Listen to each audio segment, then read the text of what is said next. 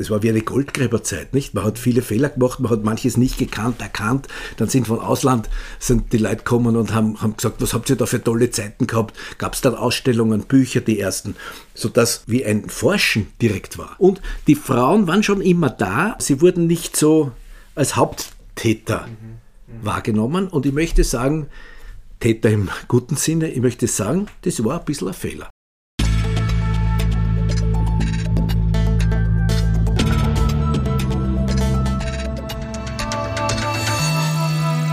Ausgesprochen Kunst. Der Podcast mit Alexander Giese.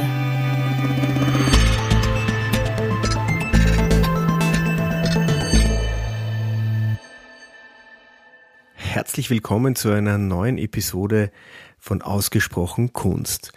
Für die neue Folge des Podcasts waren mein Vater und ich wieder einmal im Museum.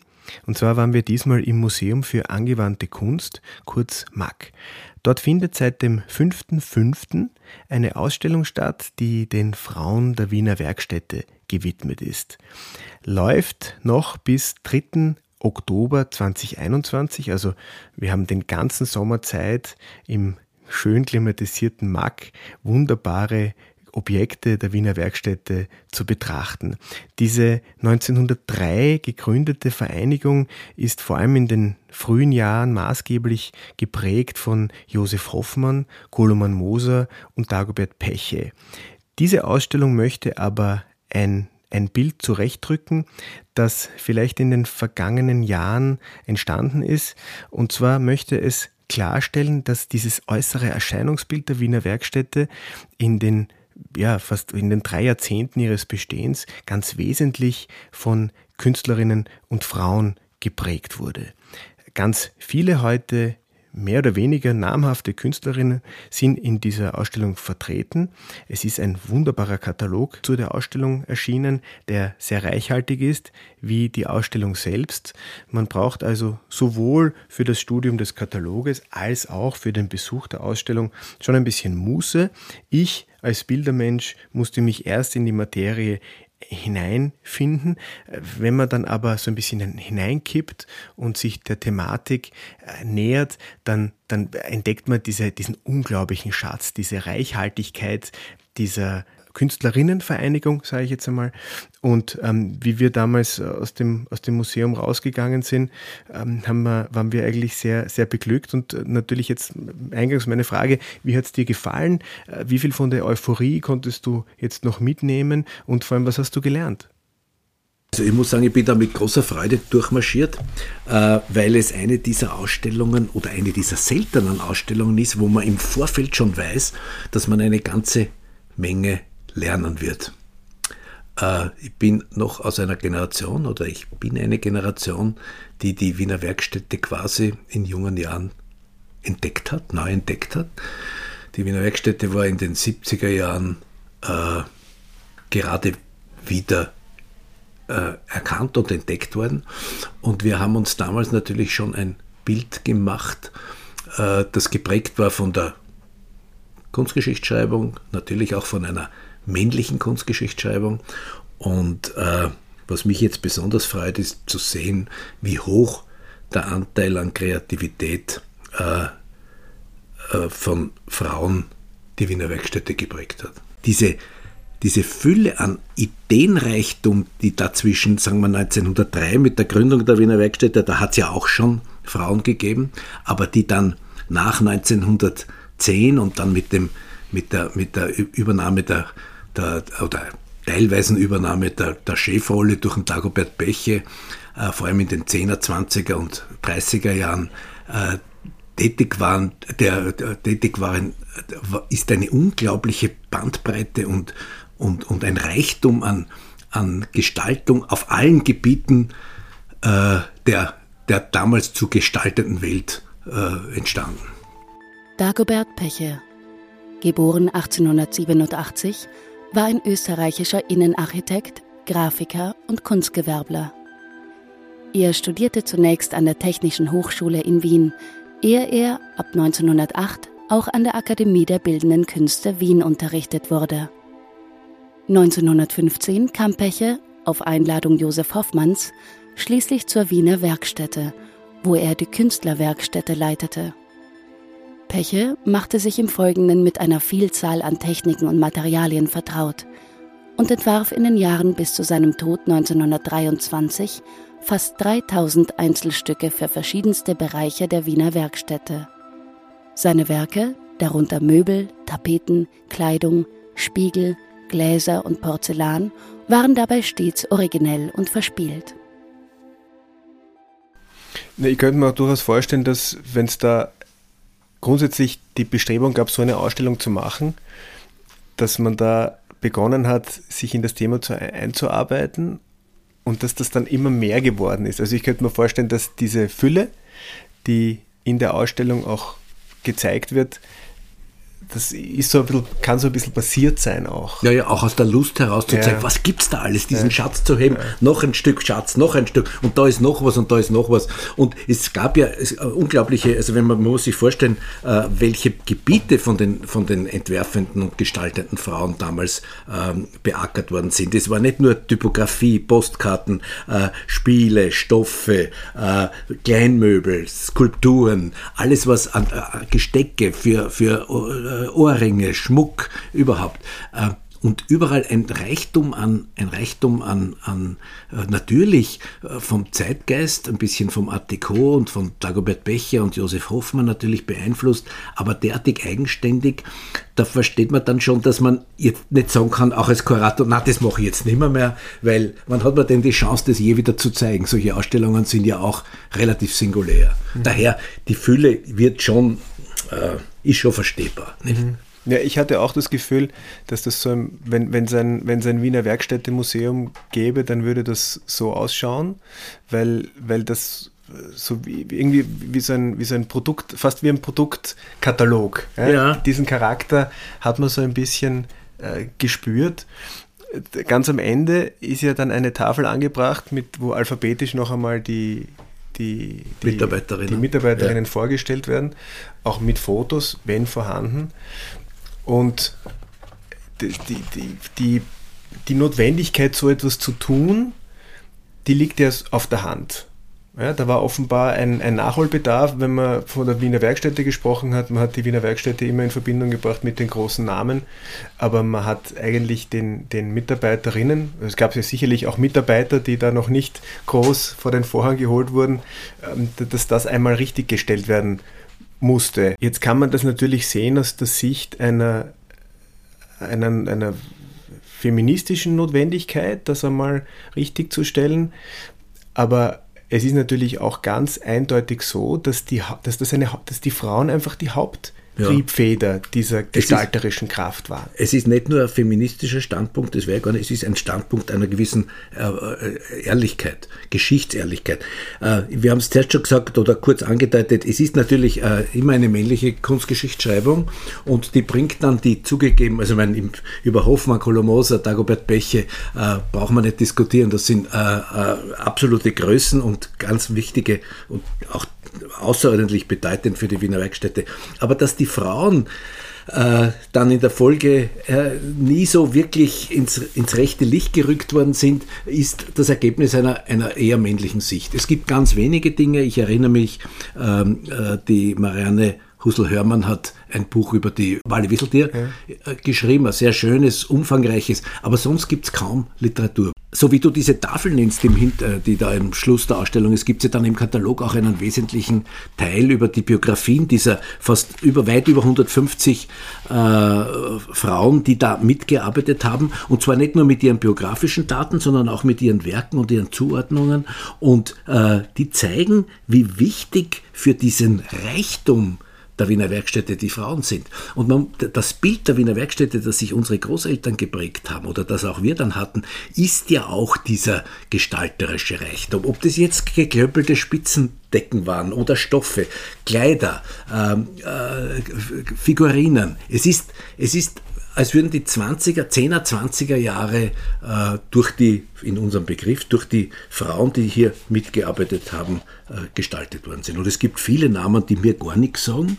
Äh, man kann natürlich sagen, nicht zu Unrecht sein, also die großen Namen, ob es jetzt die Wieseltier ist oder die, die, die Fritzi Löw oder die Maria Lickatz oder die Baudisch oder sowas, die waren schon wesentliche, wesentliche Bestandteile.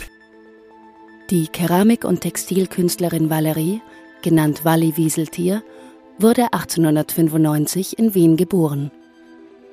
Dort besuchte sie von 1912 bis 1914 die Kunstschule für Frauen und Mädchen und studierte im Anschluss an der Kunstgewerbeschule bei Rosalinda Rothansel, Kolo Moser, Josef Hoffmann und Michael Powolny. Bis zur Gründung ihrer eigenen Keramikwerkstätte im Jahr 1922 war sie für die Wiener Werkstätte tätig. Es folgten erfolgreiche Kooperationen mit Firmen wie der Porzellanmanufaktur Augarten, Gmundner Keramik und Lobmeier. Besonders bekannt sind Wieseltiers kunstfertige und originelle Art Deco-Keramiken moderner Frauen. 1927 trat die Künstlerin wieder in die Wiener Werkstätte ein, wo sie fortan die Leitung der keramischen Abteilung innehatte. Nach einer Einzelausstellung im New Yorker Art Center 1928 verlagerte Wieseltier ihren Lebensmittelpunkt in die USA, wo sie im Folgejahr die Künstlergemeinschaft Contempora gründete. Neben Keramiken schuf sie unter anderem auch Gebrauchsgrafik, Stoffmuster, Schmuck und Glasarbeiten. Wieseltier verstarb 1945 in New York.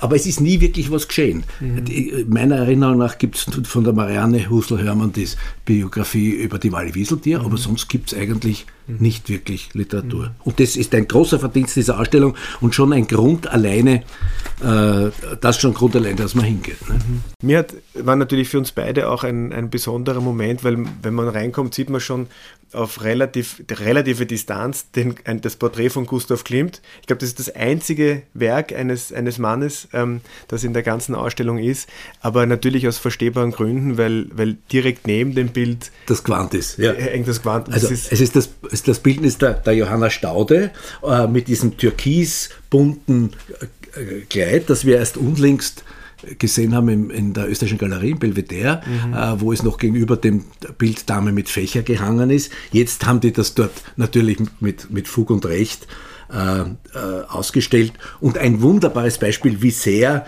äh, die, die Werkstätten auch in die Kunst hineinragen, beziehungsweise von den Künstlern akzeptiert werden. Mhm. Aber wie gesagt, der einzige, ähm, der Gustav Klimt ist der einzige Mann, Mann der ja der da Eingang gefunden ja, hat. Obwohl, es schwebt schon ein bisschen, für mich schwebt ein bisschen der Dagobert Beche, mhm. nicht über allen Versen, mhm. aber äh, der Beche, der ja leider Gottes 1923 schon stirbt mhm. und als einer der großen, der großen, jetzt sage ich mal, Antagonisten äh, der, Wiener Werkstätte äh, äh, zu beschreiben ist. Denn wenn man sich erinnert, wurde die Wiener Werkstätte 1903 gegründet unter dem strengen Stilkanon der, des Schwarz-Weiß, des Quadrates, der, der von England kommenden Ordnung.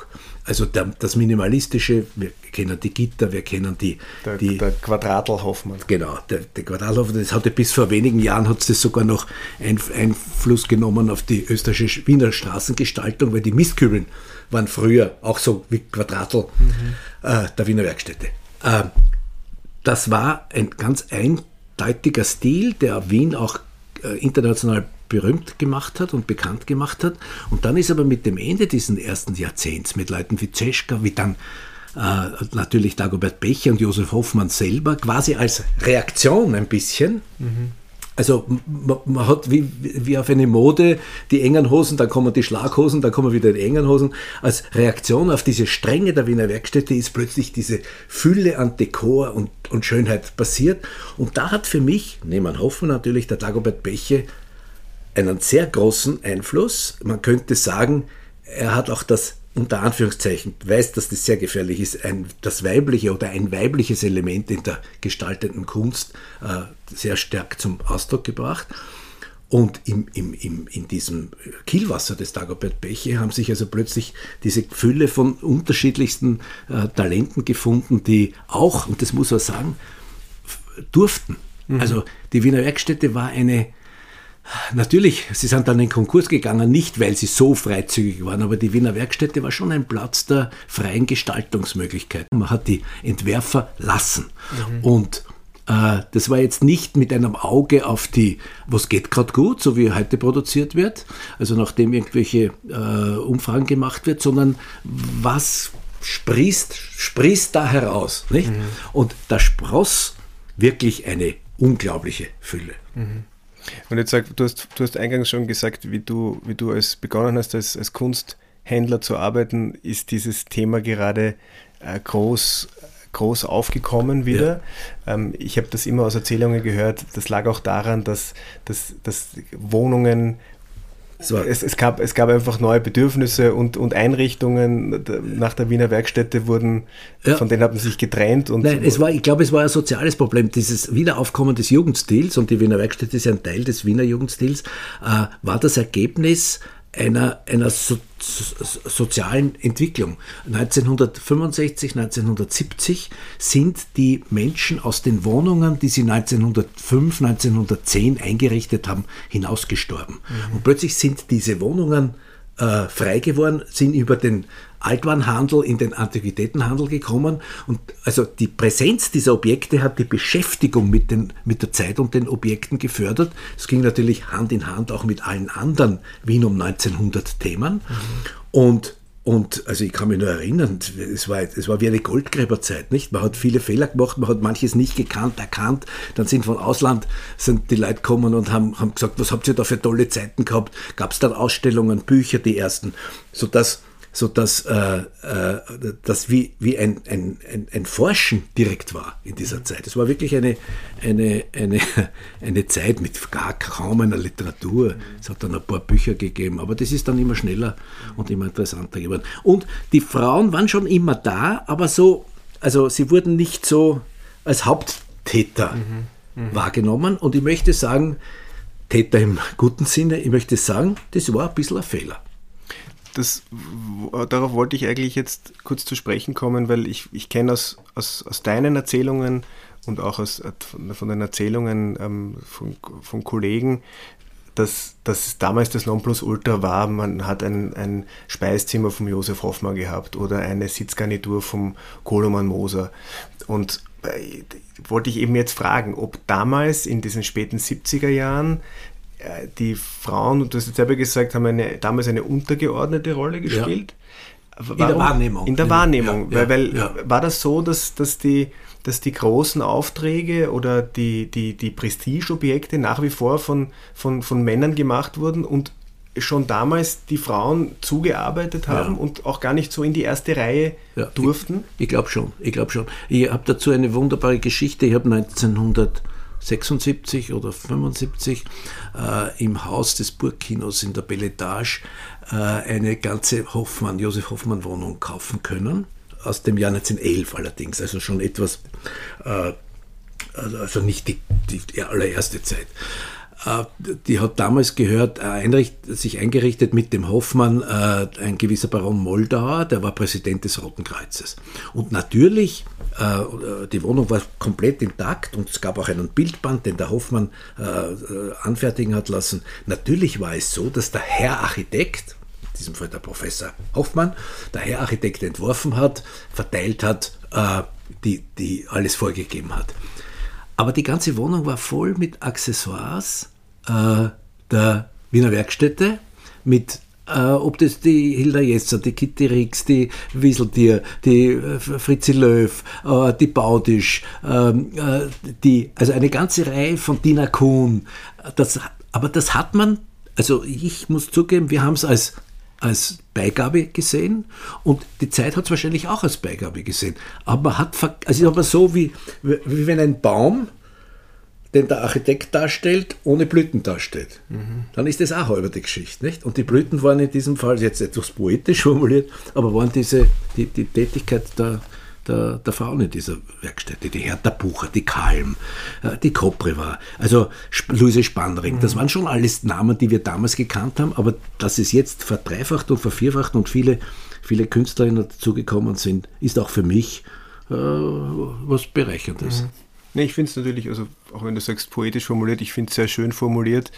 Ähm, jetzt wäre es eigentlich dann noch spannend, wenn man, wenn man das dann eben nicht so stark trennen würde, dass man eben sagt, Wiener Werkstätte, ich glaube, es gab ja vor ein paar Jahren auch eine große Wiener Werkstätte-Ausstellung im Markt, aber wenn man es wäre interessant und das ist da auch etwas, was mir vielleicht so ein bisschen gefehlt hat in der Ausstellung, dass man, dass man eben das genau das zeigt, was du jetzt gesagt hast, mit diesem, mit diesem Baum ohne Blüten. Mhm, ne? Dass mhm. der Josef Hoffmann und der Kolomoser und der Dagobert Peche, die hätten nicht so strahlen können, mhm. wenn, sie, wenn sie diese Unterstützung nicht gehabt hätten. Mhm, mhm. Und ich glaube, es wäre nochmal was anderes gewesen, das zu zeigen, als jetzt nur einen reinen, also nur einen, eine Ausstellung zu machen, die jetzt nur die, äh, die, die, die Kunstproduktion von Frauen zeigt. Ja.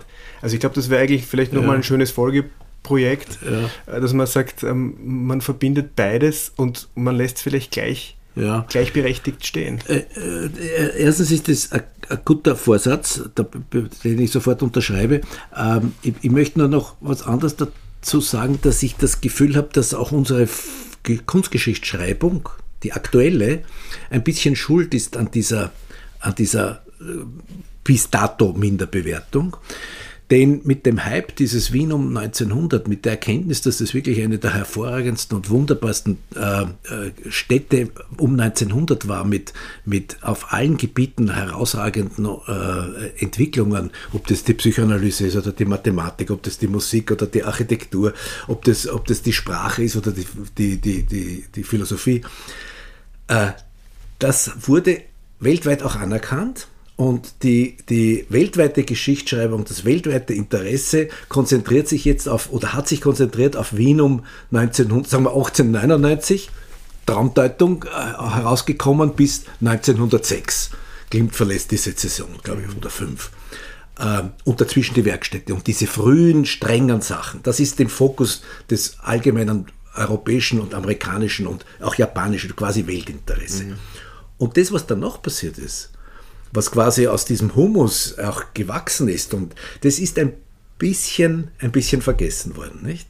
Und es ist eine männliche Disziplin, die Kunstgeschichte, auch wenn heute 90 Prozent der Kunstgeschichte-Studenten Frauen sind, mhm. aber es wird noch immer auf eine Art, auf, auf, auf, auf eine sehr patriarchale Art geschrieben mit dem, wer ist der Chef, nicht? Wer ist der Dirigent? Mhm. Die sind zwar jetzt alles wunderbare, es ist auch hier hat man so ein bisschen das Gefühl, sie werden gesehen alles als wunderbare äh, Orchestermitglieder. Mhm.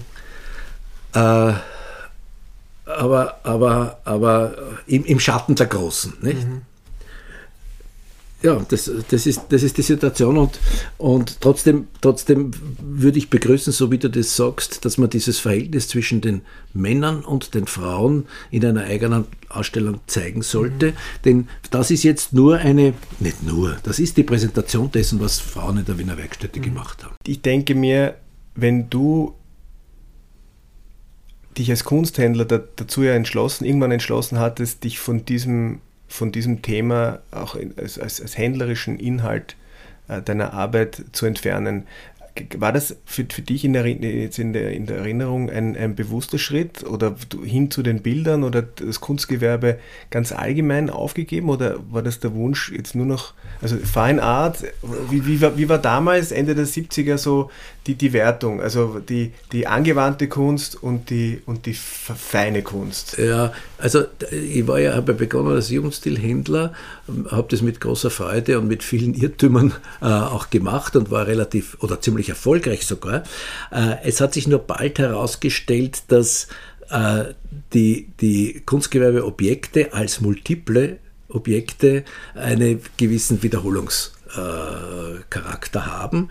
Und wenn du dann den siebten Powolny Bären gehabt hast und das neunte Schwarz-Weiß-Objekt von, von, von äh, der Wiener Keramik, vom Löffler oder was immer, dann hat sich ein bisschen ein, Langeweile ist ein Blödsinn, aber es hat sich Routine eingeschlichen. Mhm.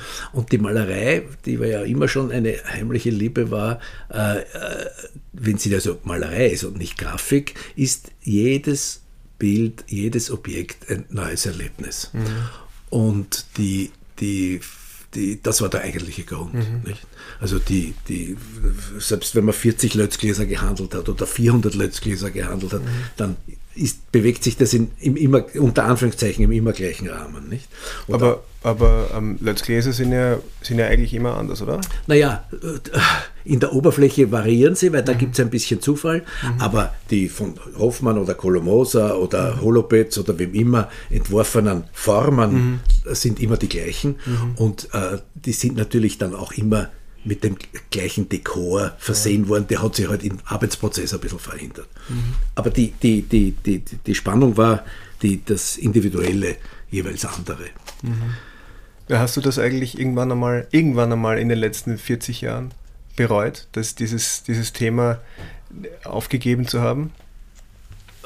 Ich habe es insofern nicht aufgegeben, dass ich mir weiterhin hier und da was selber gekauft habe. Mhm. Aber aber eigentlich nicht, weil die ja. Freude an der Malerei ist eine so, ja. eine, und äh, nämlich die Freude an der Kreativität gibt es ja auch hier, wenn man uns die Ausstellung anschaut, die man unbedingt anschauen soll. Also ich möchte das wirklich mehrfach empfehlen, weil, weil das wird es bald nicht mehr, mehr geben, solche, solche Ausstellungen. Äh, aber, aber natürlich bei Malerei ist, das ist ein bisschen was anderes. Mhm. Wenn man jetzt die Ausstellung selber, äh, ich möchte auch ein paar kritische Dinge anmerken.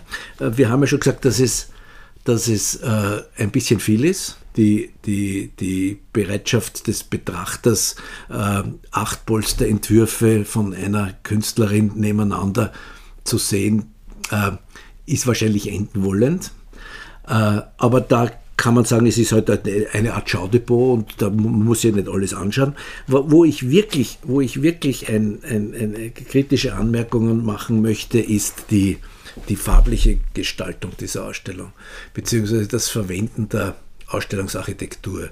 Äh, die, ich glaube nicht, dass es im Sinne der, der kreativen Geister in der Werkstätte gewesen ist, Naturholz mit, also Pressspannplatten äh, mit Naturholz und Wellblechabteilungen, äh, diese auf so hohe Artificialität, auf so ein feines Materialempfinden, äh, so ein, ein, ein spürbares Schauen, äh, wie die Dinge zusammenhängen, äh, äh, die man innerhalb der Produktion der Werkstätte ja sieht, das mhm. irgendwie in Einklang zu bringen. Es ist es ist ästhetisch, ich muss es sagen, es ist ästhetisch, die Präsentation ästhetisch für mich nicht mhm. äh, gelungen. Hat dich nicht angesprochen? Nein, nein. Ich, die Notwendigkeit natürlich viel Platz zu schaffen, Wände zu, den, da, da, einzubauen, das äh, sehe ich in, natürlich.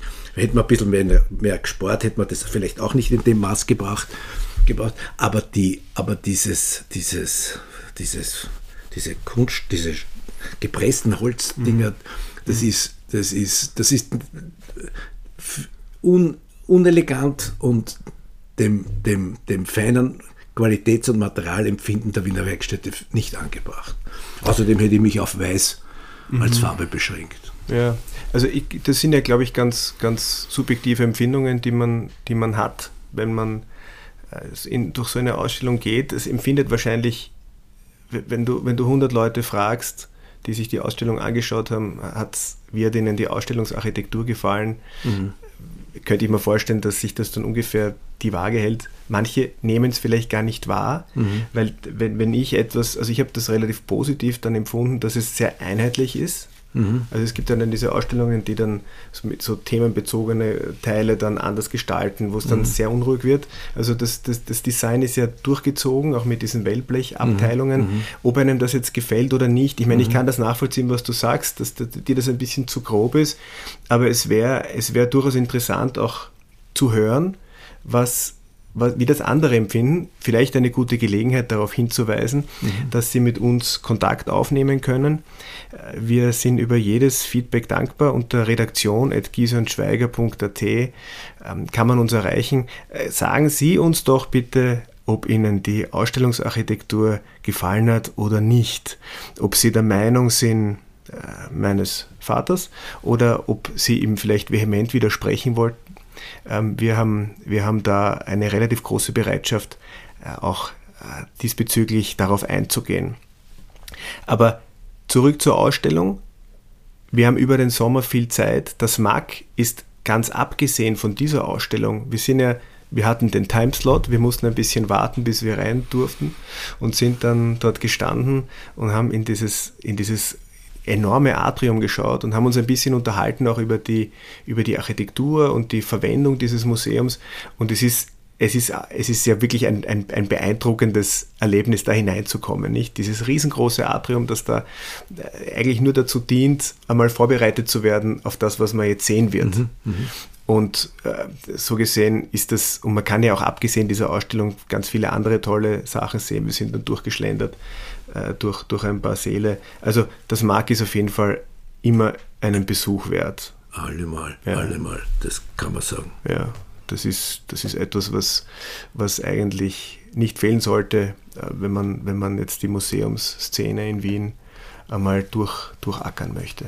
Würdest du dem, dem Besucherinnen oder würdest du einer, einem Besucher irgendetwas mitgeben, einen, einen Tipp oder eine, ein, also eine, eine Vorbereitung für die Ausstellung? Äh, nein, eher ein Tipp, wie man sich verhalten soll. Ich würde sagen, einfach Augenlust. Mit was seiner Reichtum an Einfällen und, und, und auch zeichnerischer grafischer Qualität, wie rhythmisiert worden ist, wie, wie äh, Farben zueinander gesetzt worden sind, mit was für einer unglaublichen Fülle an Ideen, Stoffe entwickelt worden sind. Es gibt sehr viele Muster dort.